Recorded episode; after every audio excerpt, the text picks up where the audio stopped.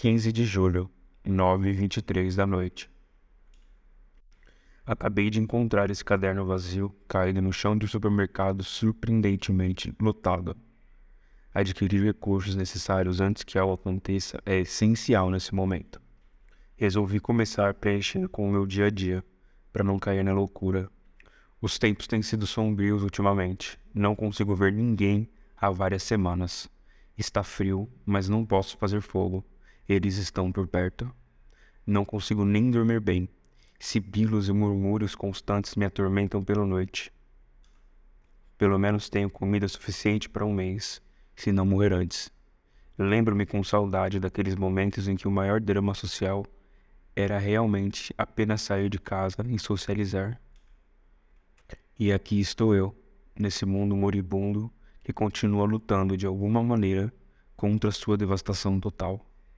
Tive que passar por atrocidades imensuráveis, testemunhei carnificinas em que pessoas que eu gostava foram alvos.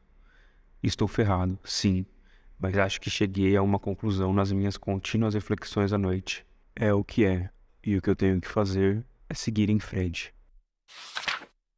16 de julho, 11 e 6 da noite. Ainda não consegui dormir. Apesar de estar em um lugar moderadamente seguro, tenho medo do que vai acontecer comigo no futuro. Por mais que eu tente, sozinho não vou conseguir sobreviver.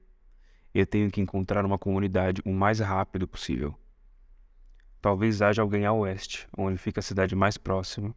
Sei que não é o mais aconselhável ir a uma das fontes do acidente, mas não tenho outra escolha. Ninguém pode viver em áreas rurais sem ser fadado a um fim horrível. Decidido então, tenho equipamento e comida, e espero não encontrar mais mortes do que as que já existem por aí. 19 de julho, 9h32 da manhã. Acabei de preparar tudo. Terei que deixar alguma comida aqui. Embalei para caso alguém encontre. Embora eu duvide muito. Como eu escrevi algumas noites, os últimos sinais da humanidade foram-se semanas atrás. E não foi um fim bonito. De qualquer forma, irei para o rio da periferia da cidade agora. Tenho que aproveitar as horas de luz do dia que me restam. 19 de julho, 11h36. Consegui chegar. A atmosfera é muito calma. Calma demais para o que as periferias se tornaram.